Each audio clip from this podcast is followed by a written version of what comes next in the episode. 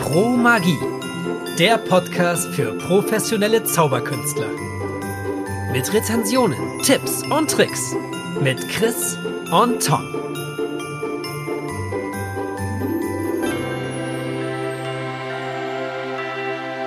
Los geht's! Ho, ho, ho, frohe Weihnachten hier von Pro Magie. Heute mit einem sehr besonderen Gast, der beste Magier Österreich, Staatsmeister der Salonmagie, Meister der Kartenmagie, Grand Prix-Sieger, Vizemeister im Close-Up, Trickentwickler, Shows ohne Ende. Herzlich willkommen, Wolfgang Moser. Hallo. Tag. Bei Weihnachten. Freut mich, dass ich hier bin. Ich glaube, jeder, der zaubert, kennt dich, ja. Und jeder, der dich zaubert, kennt auch deine Kunststücke, die du machst. Was mich mehr gewundert hat, du hast ja ähm, zwei, drei Bühnenshows und du hast das eine Programm wirklich sieben Jahre am Stück gespielt. Fingierte Wunder. Das ist ja für manche Künstler eigentlich selten. Äh, ja, das kommt natürlich auch auf die Häufigkeit darauf an, wie oft man es spielt. Also es gibt natürlich Kollegen, die spielen das halt hundertmal im Jahr.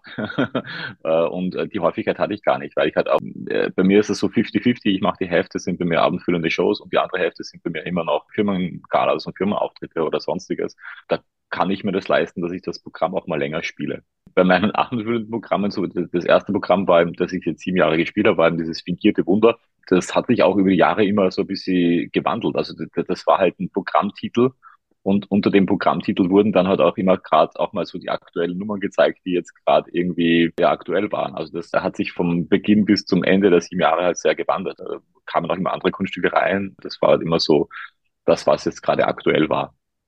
Das ist schön, dass das so die, die sieben Jahre auch, die sieben hat ja mal so, so, so eine magische Komponente auch. Irgendwie ist das schön. Stimmt, genau. Und jetzt haben wir mal einen neuen Programmtitel und äh, das Programm steht schon so einigermaßen. Ich, ich spiele das zwar schon seit einem Jahr, aber trotzdem bin ich da immer noch am Herumdoktern und so und es werden immer noch Dinge ausgetauscht und äh, bei jeder Vorführung kommt man drauf, dass es vielleicht so, so besser wäre oder es werden auch sicherlich noch Kunststücke rausfliegen und neue Kunststücke reinkommen. Da bin ich halt ganz entspannt. Also ähm, da hat man den Vorteil als Solo-Künstler, dass man umändern kann ständig die ganze Zeit. Also man kann jede Vorstellung und jede Show äh, irgendwas umändern. Und wenn man halt in einem Ensemble spielt oder ein Theaterstück spielt, ist es halt nicht so einfach. Da wird halt irgendwann einmal geprobt und dann wird am Ende der Probe gesagt, so, das ist das Programm und so wird es jetzt gespielt. Und das ist halt einfacher, Dinge zu ändern und das ist ein großer Vorteil bei uns zwei Fragen. Hat einmal der Name Miraculum eine bestimmte Bedeutung für dich? Und die zweite Frage, wenn du Dinge umänderst, gehst du auf ein Event drauf, schaust dir das Publikum an und sagst dir, okay, nee, die Nummer, die passt heute nicht, dafür haue ich die andere rein? Oder wie kann ich mir hm. das vorstellen? Also äh, zum Namen, äh, Name Programmtitel ist immer schwierig. Äh, und meistens muss der Programmtitel ja stehen, bevor das Programm irgendwie steht.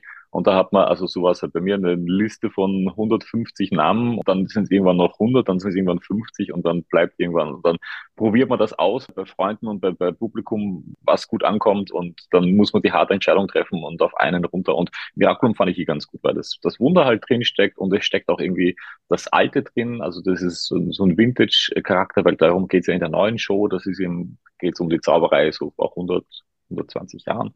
Das trifft es irgendwie ganz gut, finde ich wenn ich zu Auftritten fahre, äh, egal ob das jetzt eine abendfüllende Show ist oder ein Firmenauftritt, ich habe immer mehr Material mit, als ich brauche. Ich habe immer so zwei, drei Nummern mit, die ich wechseln kann und es kommt schon mal vor, dass ich dann vor Ort nochmal was umändere. Genau.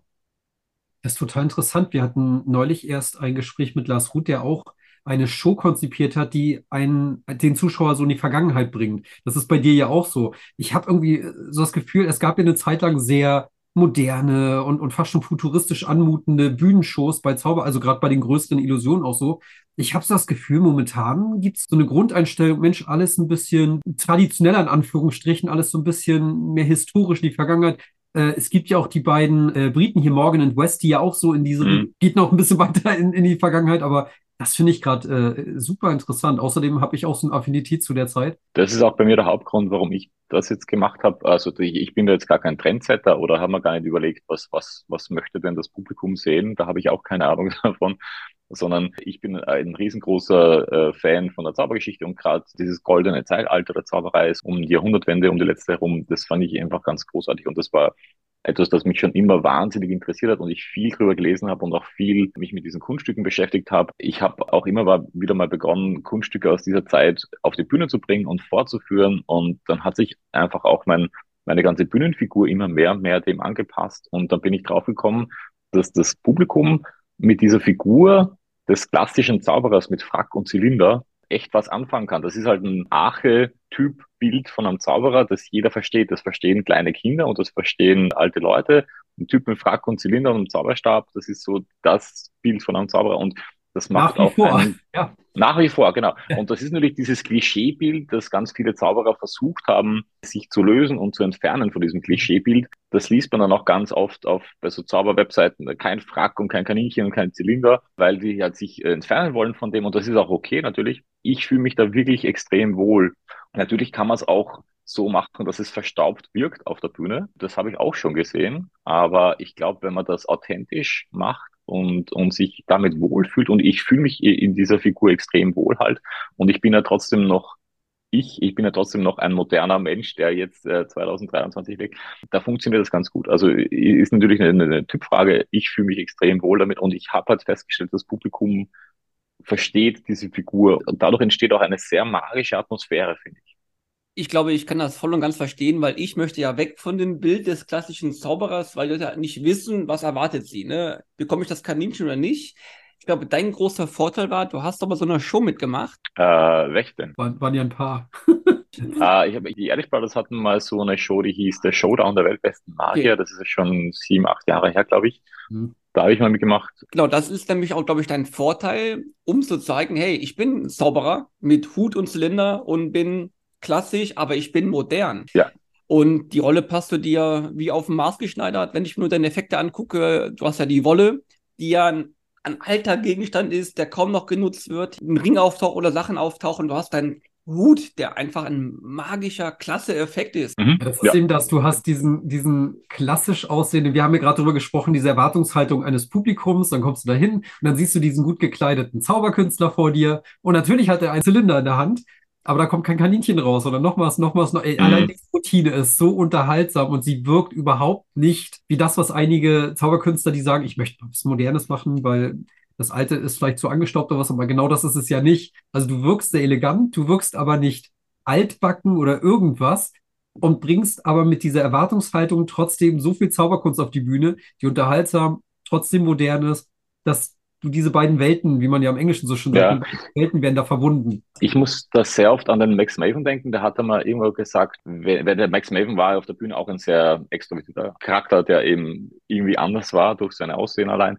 Und er hat ihm gesagt, wenn die Leute in ein Theater gehen oder jemanden auf der Bühne sehen, dann wollen die nicht jemanden sehen, der so aussieht wie ihr Nachbar, sondern die wollen halt irgendwas Besonderes sehen. Die wollen einen Typen sehen, der irgendwie besonders ist und anders ist. Da kommt man dieser Figur halt wirklich entgegen, weil die eben sofort erkannt wird, wie, wie ich gesagt, wenn man halt mit dem Frack auf die Bühne kommt, dann ist das ein Statement. Egal in welche Richtung, aber die Leute wissen jetzt mal, okay, das ist jetzt mal irgendwas anderes. Da ist ein Typ, der hat einen Frack an und irgendwas kommt da jetzt, irgendwas Spezielles. Ob es dann besonders gut wird oder besonders schlecht, wissen die noch nicht, aber es ist mal ein Statement zu Beginn.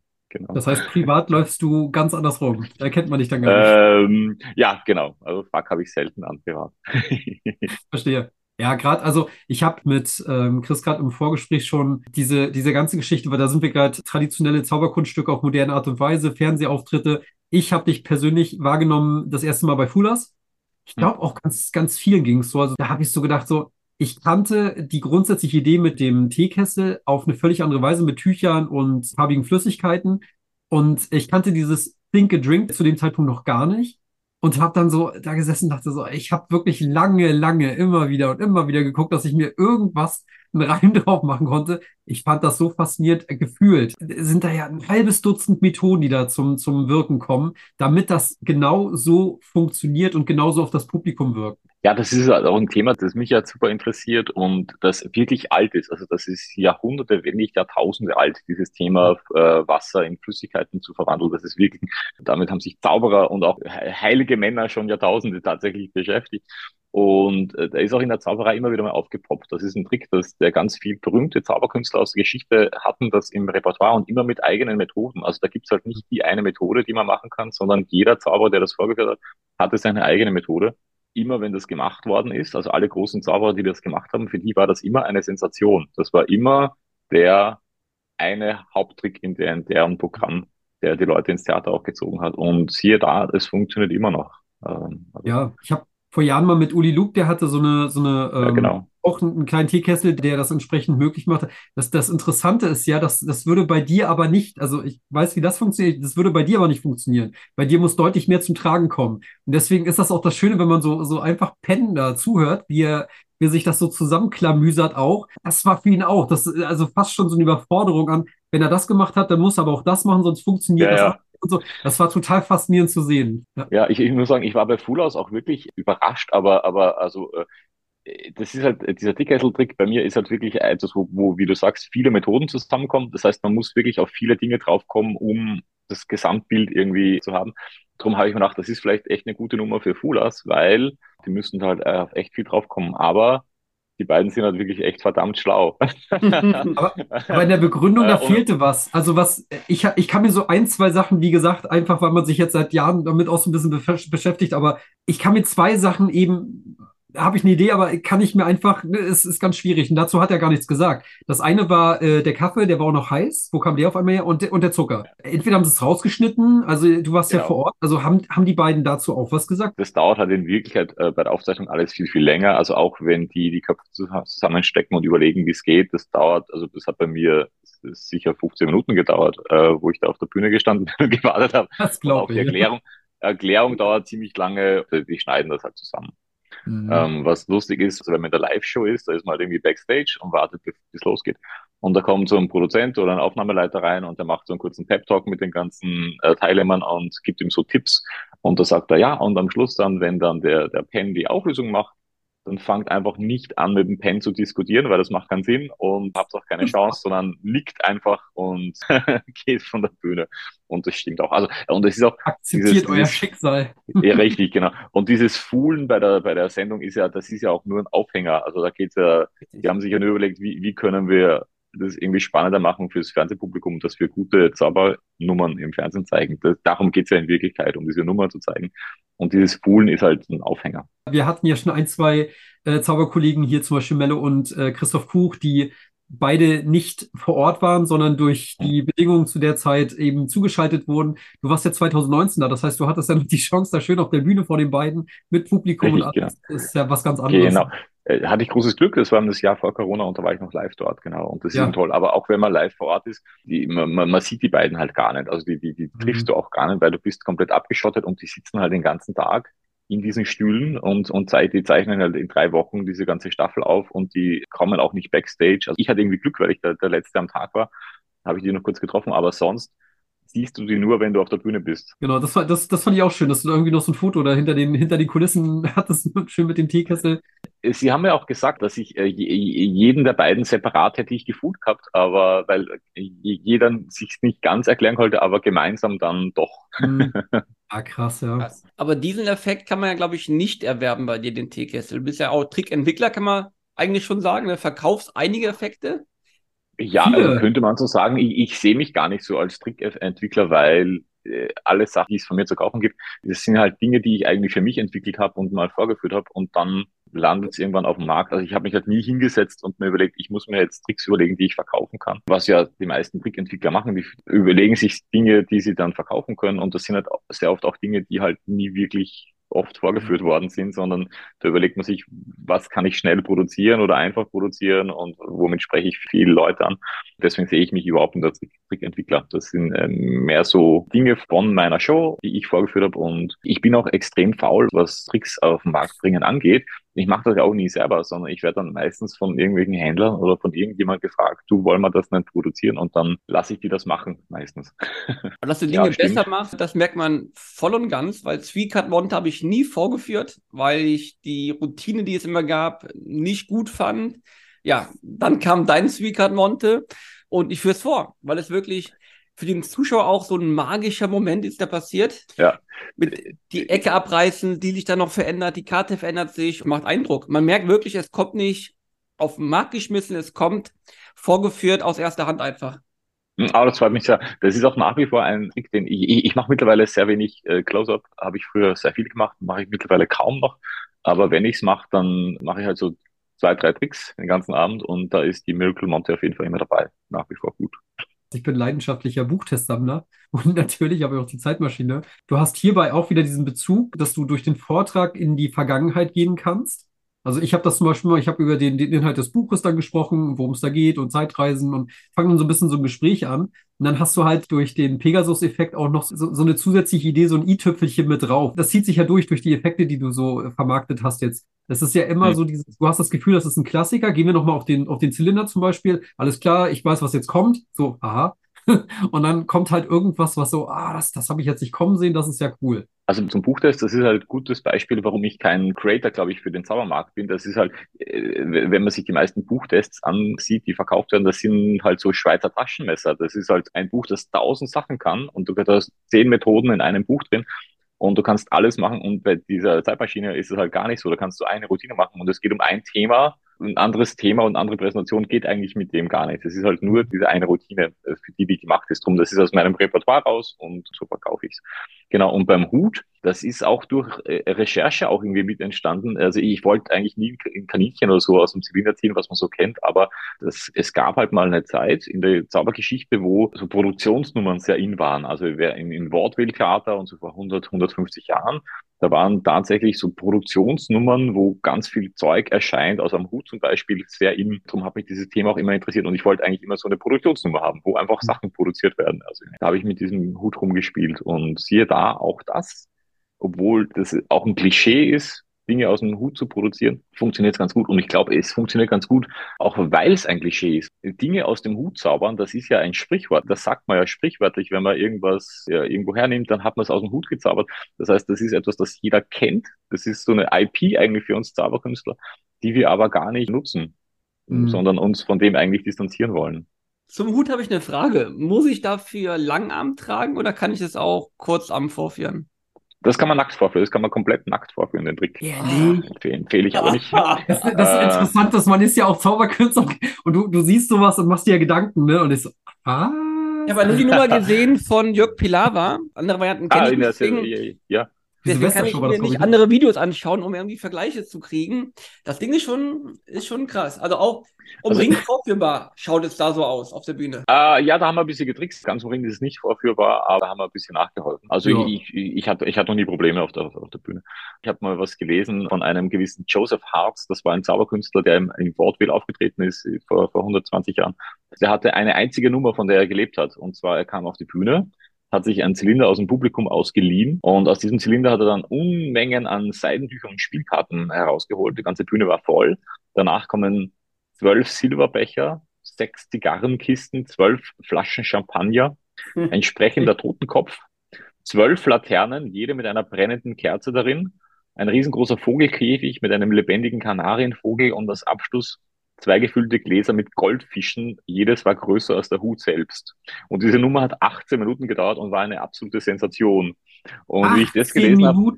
Für 100 genau, das war, genau. Wow. Und der kam ihm raus, da war nur ein Tisch auf der, und ein Stuhl auf der Bühne und hat sich in die Zylinder ausgeliehen. Immer wenn ich mal sowas lese, dann stelle ich mir halt die Frage, ob das heute auch noch, also das muss doch heute auch eine Sensation sein, wenn man das heute machen würde. Also ich glaube nicht, dass wir uns das so verändert haben als Zuschauer, dass wir das nicht auch unfassbar großartig finden, so eine Nummer. Definitiv. Wahrscheinlich ist 18 Minuten heute zu lang, weil das hat sich halt schon geändert, dass da unsere Aufmerksamkeitsspanne etwas äh, geschrumpft ist. Aber ich bin felsenfest überzeugt, dass die meisten Sachen von damals, die damals halt gut und sensationell waren, auch heute noch sensationell sind. Wo ich drauf gekommen bin, was vielleicht für, für, für Zauberkünstler interessant ist, ist eben diesen Hut habe ich mir halt lange überlegt, was kommt denn dann am Schluss raus? Was toppt denn das, wenn da halt ganz viel Eier und Früchte und so rauskommen? Hat sich halt fest herausgestellt, dass ein, ein gefülltes Glas Bier, das ist jetzt der Abschluss, es kommt ganz viel Zeug raus und am Schluss kommt ein gefülltes Glas Bier raus. Das ist super toller Abschluss, weil halt nicht nur das Objekt groß ist, sondern es ist halt auch ein unmögliches Objekt. Also wenn, wenn jetzt am Schluss eine Melone oder so rauskommt, das ist gut. Aber das ist halt nicht kein unmögliches Objekt, weil eine Melone ist in einem Hut kein Problem.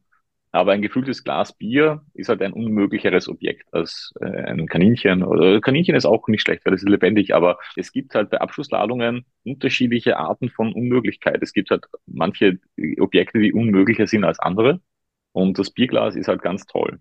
Diese Hutnummer, die mache ich jetzt im aktuellen Programm auch als Opener eigentlich fast. Also das kommt ziemlich am Anfang. Erstens, es passiert da ziemlich viel. Das ist eine Nummer, wo innerhalb von fünf Minuten echt viel passiert. Bei manchen Zaubertricks hat man ja, die ist die Struktur so, dass es halt einen langen Aufbau gibt und am Schluss gibt es einen Effekt. Das ist ja da nicht so, sondern der Hut wird kontrolliert und dann erscheint, dann passieren ständig Effekte bis zum Schluss. Also das ist ein guter Opener eigentlich. Ich mag auch gerne am Anfang schon echt starke Abschlüsse haben. Also eh, dieses Bier ist halt super und wenn das gleich am Anfang von der Show kommt, bringt das das Publikum gleich mal in eine gute Stimmung für die restliche Show.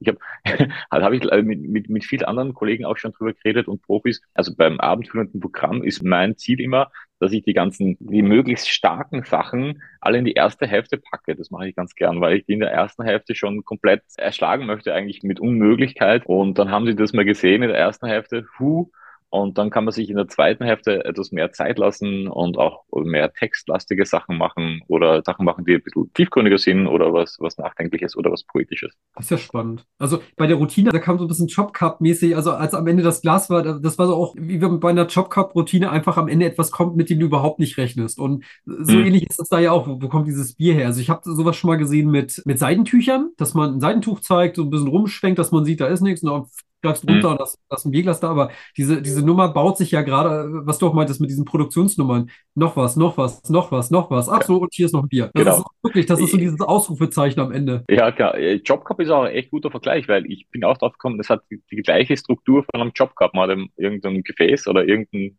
Behältnis und ein Objekt, also ein Ball und ein Becher oder ein Ei und ein Hut. Mhm. Und dann passiert eben genau das Gleiche. Das Ding verschwindet, erscheint und dann kommt ganz viel Zeug raus am Ende. Genau. Gibt es denn eine maximale Traglast, nenne ich es mal, oder eine maximale Anzahl an Gegenständen, die du rausholen kannst? Weil wir überlegen mich gerade, leider ausverkauft aktuell. Wir bräuchten zwei Hüte und wollten auch damit beginnen. Wie du schon gesagt hast, ein guter Einstieg als Zauberdu, ja. Das ist auch ja, schon ausverkauft. Ich lauere schon seit, seit, also wirklich gefühlt jetzt seit Monaten oder ich verpasse es immer, das Fenster. Ja, ne, ich stimmt schon. Äh, äh, äh, ja, genau. Da müsste den, also jeder, der das haben möchte, bitte fragt den Andreas Fleckenstein von Secret Magic Store. Nächstes Jahr sagt er. Schon. Und es ist halt ein bisschen was zu basteln und irgendwie äh, jeder, jeder scheut diese Arbeit. Also ich bin selber, ich, ich bastle selber extrem gern, wenn es um meine eigenen Sachen geht. Also wenn ich, wenn ich für meine Show Dinge basteln muss, da bin ich unfassbar detailversessen und da kann ich Nächte lang sitzen. Aber wenn es darum geht, für andere Leute was zu basteln, das macht ihm nicht so viel Spaß. Aber man kann sich auch selber machen. Ich habe das ja auch schon mal beschrieben hier und da. Also ich glaube, in der, in der Magie war das mal auch komplett beschrieben, die ganze Nummer mit dem Hut und mit dem Ei. Und man kann sich das auch selber basteln. Mal so ganz direkt gefragt, weil ich das noch gar nicht so beobachtet habe, ist tatsächlich mein Zaubershop erster Wahl, aber ist das ein Exklusivprodukt dort von Andreas? Ja, genau. Also, ja. Wie gesagt, ich bin halt viel zu faul und sehe mich auch nicht als Händler. Also ich sehe mich halt als, als Vorführender und möchte eigentlich so wenig wie möglich damit zu tun haben. Also wenn irgendwer das in die Hand nimmt und verkauft, finde ich toll, aber ich habe da ganz wenig Antrieb eigentlich. Kennst du da den Blick hinter die Kulissen? Sitzt da der Andreas persönlich und fertigt das an? Weißt du das? Oder? Zum Teil, also es hat, äh, Nils Bennett hat auch ganz viel mitentwickelt, ah. auch bei Ring in Wollwald, der hat da noch ein paar ganz tolle Touches noch ja. dazugegeben. Genau. Ja, Nils hat ja auch seinen Ruf, von daher krass. Okay, verstehe. Ja, völlig irre. Ja. Eine Frage, du spielst ja drei Shows, soweit ich weiß. Einmal Magic Mushrooms, immer montags habe ich gehört, an bestimmten Orten. Ah, das ist der Magic Monday, ist das? Ja, Magic Monday. Genau. Miraculum spielst du ja in ja. den Shows. Gibt es da Pre-Show? Spielt Pre-Show eine Rolle bei dir oder verwendest du gar keine Pre-Show? Nein, ich verwende gar keine Pre-Show, aber es nicht aus irgendwelchen moralischen Erwägungen. Ich, ich hatte auch schon Nummern, wo ich Pre-Show verwendet habe und ich hatte das auch in Shows schon drin. Mittlerweile nicht mehr, aber nur noch aus logistischen Gründen, weil das halt irgendwie bringt halt auch Nachteile mit sich, aber in den aktuellen Shows gar nicht. Hm? Wo, wo meinst du denn? Also nur weil es War nicht mal ein Effekt gewesen, wo du bei deinem Teekesselchen gefragt hast, willst du einen Cocktail trinken und genau der Cocktail genannt worden ist? Ah ja, ja, genau. Ja, richtig. Ja, das, das ist in den Fernsehshows. Muss man in der Live-Show kommen. Okay.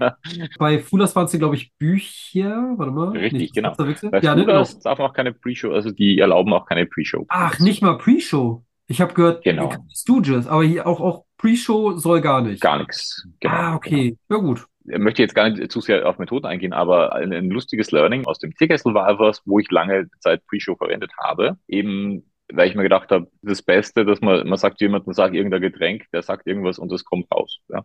So sieht's ja aus, wenn man, wenn man Pre-Show macht. Und ich dachte mir immer, das ist das Beste, was es gibt. Und äh, jetzt kann man das aber nicht immer machen. Bei, bei manchen Auftritten geht einfach Pre-Show nicht, weil die Leute keine fixen Sitzplätze haben oder weil du nicht weißt, ob die nachher auch wirklich noch da sind.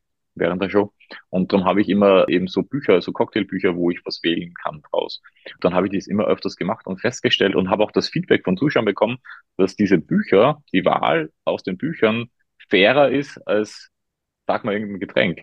Weil da sieht der Zuschauer den Auswahlprozess. Also wenn ich zu irgendjemand sage, sag mal irgendeine Spielkarte und dann sagt der Herz Ast, das geht irgendwie so schnell und dann könnte der Zuschauer auch meinen, ja, die sagen ja immer das Gleiche oder die, da ist halt dieser Auswahlprozess nicht da. Aber wenn ich, ich habe jetzt drei, drei Cocktailbücher und da kann er sich eins aussuchen und dann wird das durchgeblättert und die Zuschauer sehen da 100 Cocktails drin und dann darf der wirklich irgendwo Stopp sagen. Das wirkt bizarrerweise, das klingt wie ein Widerspruch, aber das wirkt fürs Publikum fairer, als wenn er irgendwas sagen kann.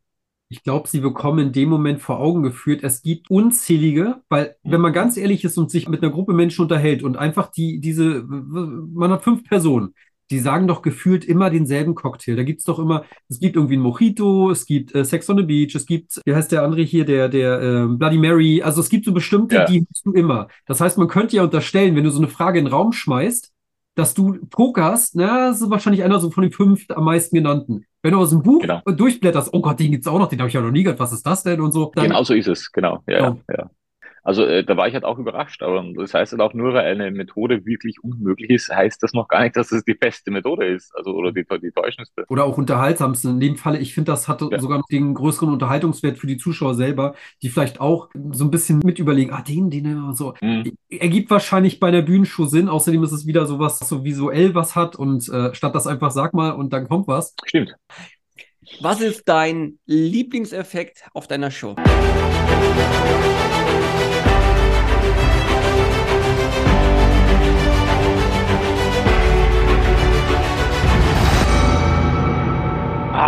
Da muss ich jetzt irgendwie so rumschwimmen, weil das ist jetzt Bühne, Close-Up, ach, es ist so schwer, wo, was fehlt mir? Also ich, ich muss ja eigentlich sagen, Teekessel, es, es gibt aus der, aus der letzten Show gibt es zwei Nummern, die Lieblingsnummern waren von mir und immer noch sind, nämlich der Teekessel natürlich und der Orangenbaum, den, den habe ich in der letzten Show auch noch mitgehabt. Das heißt, das ist dieses alte Ding von, von Robert Rodin noch, also da hat so ein Orangenbaum und dann verschwindet ein Fingerring bei mir und dann beginnt dieser Orangenbaum zu blühen und da kommen, erscheinen Orangen drauf und die Zuschauerin darf sich eine Orange aussuchen und sie wird aufgeschnitten und da ist der Fingerring drin. Hast du auch die, die und, Nee, die habe ich nicht, die habe ich, nee, die okay. hab ich nicht, die Schmetterlinge. Also das war im Original, genau, kamen Schmetterlinge raus aus der Orange ja. und hatten ein Tuch und da war der Ring eingeknotet. Das wollte ich auch immer mal machen und war auch irgendwie, also habe mir Gedanken gemacht, ob das heute auch überhaupt noch funktioniert, weil es ist ja ein Automat. Also Leute sehen ja, dass das kein echter Baum ist, sondern die müssen ja wissen, dass das irgendeine Mechanik ist oder so. Es glaubt ja kein Mensch, dass es ein echter Baum ist.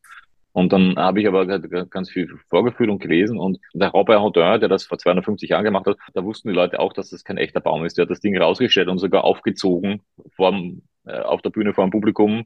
Also die Leute wussten, das ist eine Mechanik und das ist eine Maschine. Das ist aber schmerzfrei, dann wirst du so, Moment, ich muss noch ganz kurz vorbereiten. Ja, genau. aber da ist es so, bei diesem Orangenbaum, das Bild von diesem Baum, der zu blühen beginnt und wo Orangen erscheinen, das ist einfach so magisch, dem kann man sich nicht erwehren. Also auch wenn man weiß, dass das Ding nicht echt ist. Das ist ja wie im Kino. Du weißt ja auch, dass es ein Schauspieler sind und, und ein Greenscreen, aber du bist ja trotzdem emotional voll dabei. Und genauso ist das da auch. Das Ding ist einfach so unfassbar magisch. Dieser Orangenbaum ist wahrscheinlich die magische Nummer, die ich bis jetzt gemacht habe. Ich habe den Orangenbaum das erste Mal bei den Ehrlich Brothers, glaube ich, gesehen im Live-Programm. Mm. aber ich glaube, da war das. Und danach im Film Der Illusionist. Illusionist. Ja, genau. Ja. Und und mich hat das, diese ganze Idee, und ich hatte keine Ahnung davon, dass es eine Zeit lang gab, bei dem Zauberkünstler diese, diese Automaten einfach eingesetzt mhm. haben. Gab es ja verschiedene. Und ich fand das so faszinierend beim ersten Anblick schon, dass ich so, das ist, das ist was, sowas habe ich persönlich noch nie gesehen, obwohl es so ein Klassiker ist. Aber sind wir mal ehrlich, wer führt sowas auf? Also deswegen, ja. ich, ich glaube wirklich, dass du heute immer noch mit genau so einem Zauberkunststück die Leute sprachlos machst. Je nachdem, okay, wer den Film gesehen hat, sagt, okay, das habe ich schon mal gesehen, aber mich hat das ja, komplett, also, komplett, fasziniert. Die ganze Geschichte hinter diesem Baum ist natürlich ganz toll, wenn man sich ein bisschen für Geschichte interessiert. Und bei The Illusionist ist es natürlich die optimale Version. Das sieht halt wirklich aus wie Zauberei, weil es ein Filmtrick ist. Und dann kamen die Ehrlich Brothers und haben es live gemacht und es sieht genauso aus wie im Film. Also bei denen, wer, wer das mal bei den Ehrlich Brothers gesehen hat, das ist eine unfassbar gute Illusion. Das sieht aus wie echte Zauberei. Also bei denen ist es halt kein Automat, sondern da wächst ein echter Baum vor deinen Augen. Das ist ganz, ganz, ganz toll. Bei mir ist es halt der, der, das mechanische Bäumchen, so, so wie damals. Ich glaube, die, die Wirkung ist trotzdem die gleiche auf die Leute. Das ist halt ein Trick, genauso wie beim Teekessel und beim Orangenbaum. Da geht's halt um wirklich ganz grundlegende menschliche Themen. Also beim, beim Orangenbaum ist das Thema halt irgendwie die Entstehung von Leben ja eigentlich. Also da entsteht ja was lebendig, da wächst was durch Magie. Das ist halt was anderes wie ein Kartentrick zum Beispiel. Oder irgendwelche Eisenringe, die sich verketten. Da geht's halt meistens um nicht ganz klar definierte Themen, aber vor deinen Augen entsteht Leben, beim Teekessel halt auch. Das ist Zauberei, die ein menschliches Grundbedürfnis ja erfüllt. Also sag irgendein Getränk und das erscheint plötzlich das ist halt äh, super extrem magisch und ich glaube, deswegen hat das so eine Wirkung auf Zuschauer, weil das grundmenschliche Ding ist. Das ist halt, der Ticket zum Beispiel, das ist ein Trick, den würde man machen, wenn man wirklich zaubern könnte. Man würde sich halt Getränke herzaubern, einfach, die man möchte. Ja. Auf jeden Fall. Ich finde auch selbst diese, zu wissen, es ist Mechanik, selbst dieser Bau dahinter, dahinter steckt, ist ja schon magisch genug. Ja, wie die ja. Zahnräder funktionieren, wie es wirklich aufgeht in großen Formen oder auch dein Ring in Wolle. Ich weiß nicht, ob das auch mit Musik macht. Es gibt ein Lied, der rote Faden im Leben. Es taucht ein Ring auf in einem Wollknäuel, in einer geschlossenen Packung, den du mhm. langsam aufrollen kannst. Ich weiß nicht, ob du es in ein Glas reinlegst und dann ausrollen lässt. Ist, das, genau. Ja. ist so schön visuell.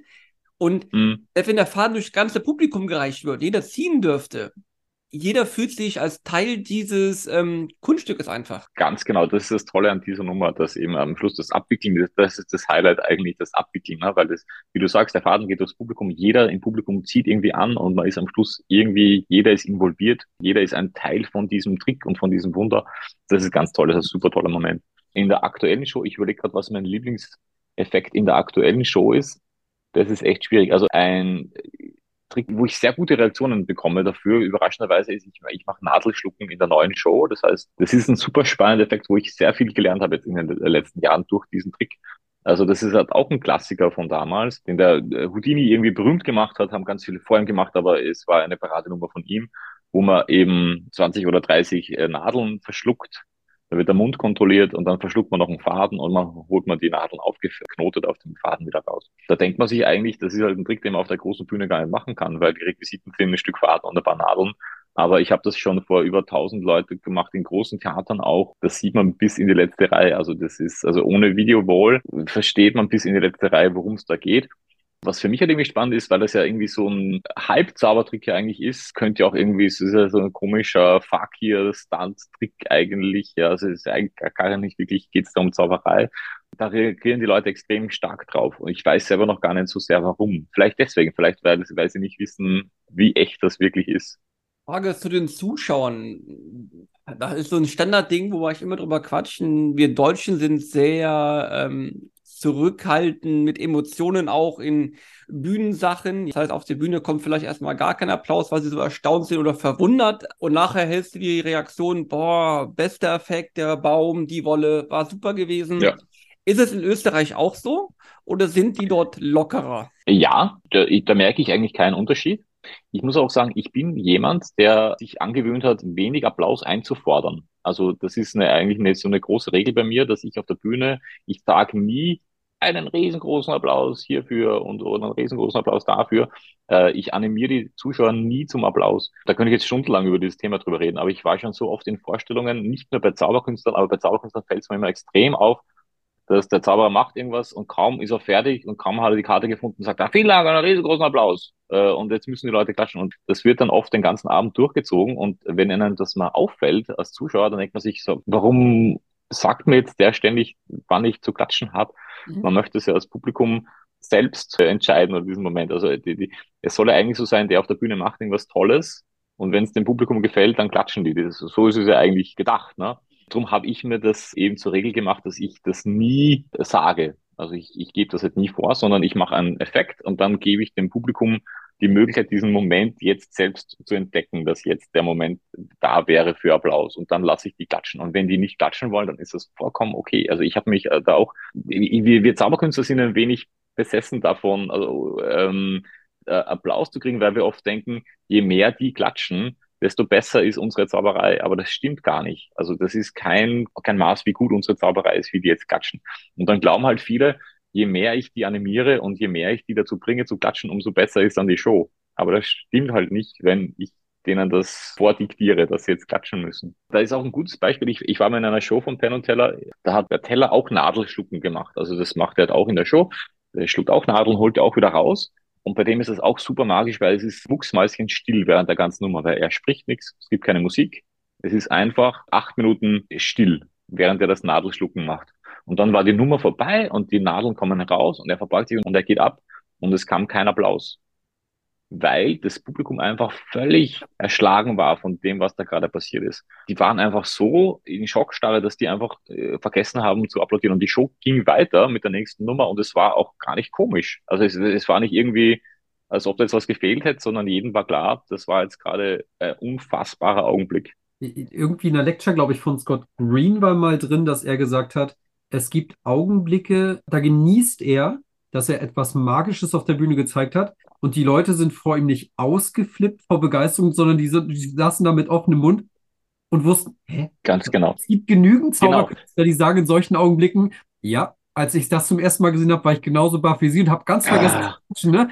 Ah, wenn ich, ich kenne ganz geschätzte Kollegen, denen, denen ich das auch durchgehen lasse. Aber ich, ich weiß, was du meinst. Ich, ich, kann, ich kann das nachvollziehen, dass man so nicht ich glaub, immer wieder, bitte, bitte applaudiert doch mir jetzt. Ne, so. Richtig. Ich glaube, wir machen uns da selber ganz viel kaputt, weil wir diese Stille nicht ertragen können nach einem Effekt. Wir wollen halt Reaktionen haben von den Zuschauern, aber wenn die Leute wirklich staunen und wirklich verblüfft sind, dann ist die Reaktion halt Stille. Also ich mache einen Trick und dann sind die verblüfft und dann brauchen die halt erstmal ein paar Sekunden, um das zu realisieren und zu, und, und diese Unmöglichkeit zu erkennen und dann, dann kommt halt irgendwann der Applaus von selber, aber das dauert tatsächlich ein paar Sekunden.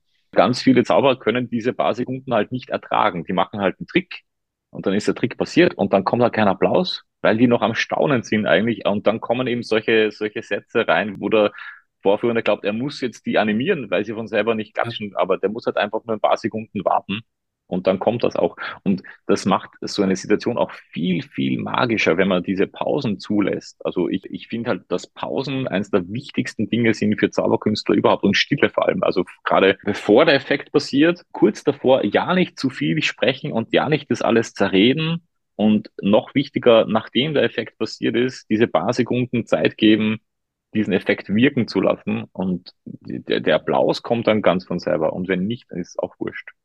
Würdest du denn einen Unterschied machen zu dem, was du auf der Bühne darbietest und zu den Augenblicken, wenn du einen Zuschauer auf der Bühne hast? Weil das ist ja auch mal dieses, dieses typische, ah, vielen Dank, ein Applaus für, für ja, äh, was weiß ich, genau. Melanie auf die Bühne. Und wenn sie wieder runtergeht oder beim Toast-Out wird das auch gern gemacht, ne? Wenn diejenigen jetzt sich jetzt setzen, einen Applaus, äh, danke, dass ihr mitgemacht ja. habt. Würdest du da einen Unterschied machen? Nein, dann mache ich es genauso. Ich sage auch nie einen riesengroßen Applaus für Melanie, Mhm. Äh, weil es ja das Gleiche ist. Also ich fordere auch einen Applaus ein. Zwei Dinge dazu. Also wenn ich einen Zuschauer auf der Bühne, also es gibt ja zwei Momente, wo man das haben möchte. Entweder beim Rausholen des Zuschauers möchte man einen Applaus für ihn haben und beim Zurückschicken des Zuschauers möchte man einen Applaus für den haben. Mhm. Und beim Herausholen äh, auf die Bühne mache ich immer so, ich sage Hallo, also ich gehe runter ins Publikum, ah, sage Hallo, wie heißt du? Maria, magst du mir helfen? Ja, dann kommt vielleicht mal mit. Meine Damen und Herren, darf ich vorstellen, Maria. Und dann gehe ich mit auf die Bühne. Oder, oder ich sage auf der Bühne, meine Damen und Herren, Maria. Und ich mache nur diese Geste und stelle die Maria vor. Und dann ist für jeden im Publikum klar, jetzt wird geklatscht für die Maria. Also das, das ist der Moment, den jeder erkennt. Und ich muss halt nicht sagen, einen riesengroßen ja. Applaus für, sondern ich mache entweder nur diese Geste, wo ich auf sie hindeute, oder sage, meine Damen und Herren, darf ich vorstellen, das ist Maria. Mhm. Und das reicht vollkommen aus. Ich habe aber auch schon ganz oft wieder zu Penn und Teller zurück. Die sind anscheinend auch die ganz großen Verfechter, dass die keinen Applaus brauchen. Wenn die einen Zuschauer rausholen, dann machen die nicht einmal das, sondern die gehen runter, holen einen Zuschauer raus und dann ist der auf der Bühne und der kriegt halt bei denen, ist mir aufgefallen, gar keinen Applaus. Und das stört auch gar nicht. Wir, wir sind ein wenig besessen, glaube ich, davon, dass wir ständig für alles Applaus haben wollen, weil wir glauben, die Show wird dadurch besser. Aber ich finde halt beim, beim Rausholen auf die Bühne vom Zuschauer ist Applaus gar nicht unbedingt notwendig. Also ich, ich mache ihm das mit dem Vorstellen, dann gibt es einen Applaus. Aber ich finde es auch gar nicht störend, wenn man einfach jemanden auf die Bühne holt und der kriegt am Anfang noch keinen. Und beim Zurückschicken genau das Gleiche der Trick ist vorbei und ich, sage, ich bedanke mich bei ihr und ich mache einfach nur diese Geste, wo ich nochmal sie zeige, wenn ich sie zurückschicke. Und damit ist für jeden klar, die geht ab und die kriegt jetzt einen Applaus. Also das ist mir an der Stelle noch nie passiert, dass das Publikum nicht von selber klatscht, mhm. äh, ohne dass ich sage, einen riesengroßen Applaus für Maria. Da sind wir so ein bisschen geeicht auf bestimmte Situationen, so dieses, dieses, das ist ja wie so ein Präsentieren und, und du nimmst Mhm. dich so ein bisschen raus irgendwie, ne? Also wenn du so, das ist Melanie oder Maria. Ich habe gerade überlegt, ob bei dem einen oder anderen, weil du gerade über Stille gesprochen hast, ob da hilfreich sein kann, bevor man sich einen Applaus einfordert, dass man, wenn es eine Bühnenshow, Salonshow ist, dass man die Möglichkeit hat, dass man da mit Musik arbeitet. Dass man einfach nicht sagt, bitte Applaus und ich komme auf die Bühne oder keiner, da läuft irgendwie ein bisschen spannende Musik oder so. Mhm. Äh, damit man diese Stille nicht ertragen muss, sage ich jetzt mal so. Hängt Ja. aber natürlich von der Auftrittssituation dann auch ab. Also, ist richtig, ja. Das stimmt auch. Also ich, ich verwende auch tatsächlich sehr, sehr viel Musik, auch meistens äh, Untermalungsmusik, die im Hintergrund läuft, um Stimmungen zu erzeugen, ganz einfach. Aber ja, genau, beim Auftreten oder auch beim ins Publikum runtergehen und Zuschauer holen, ist das auch immer so ein bisschen tote Zeit. Gerade wenn man weite Wege hat auf einer großen Bühne und das Publikum groß ist, da ist Musik ganz gut, um das ein bisschen zu überbrücken. Ja. ja.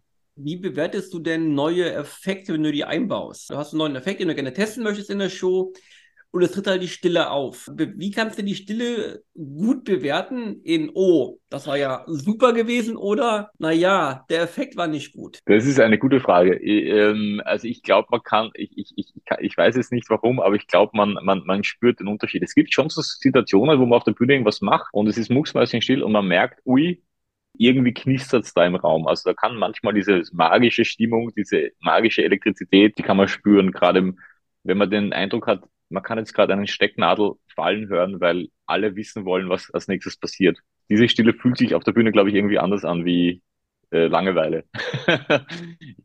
ich, kann, jetzt gar nicht sagen, woran es liegt. Man spürt es auf jeden Fall. Nimmst du die Gesichter auch wahr? Also das ist ja auch so was, dass du in den, in den Gesichtern was ablesen kannst, weil ich kenne es manchmal so tatsächlich, du bist auf der Bühne so, dass, dass mir wirklich Menschen auffallen und manchmal ist das wie so ein, wie so ein Teppich vor mir. Es ist ganz seltsam. Hm, kommt nicht auf die Bühne an, aber also auf der großen Bühne siehst du halt die erste Reihe so ein bisschen Ja. und sonst gar nichts. Darum muss man sich auch immer auf der Bühne überwinden, dass man eben nicht nur für die erste Reihe spielt, sondern Mhm. auch für diese schwarze Wand, die da ist und man sieht gar nichts, aber man weiß, da sitzen auch welche und für die spielt man ja äh, auch. Ja. Das merkt man immer, wenn, wenn Close-Up-Zauberkünstler auf die Bühne äh, gehen, also wenn die aus dem Close-Up kommen, auf die Bühne gehen, dann ist das das große Phänomen, dass die halt nur für die erste Reihe spielen, für die Leute, die, die sie vor sich haben und die sie sehen.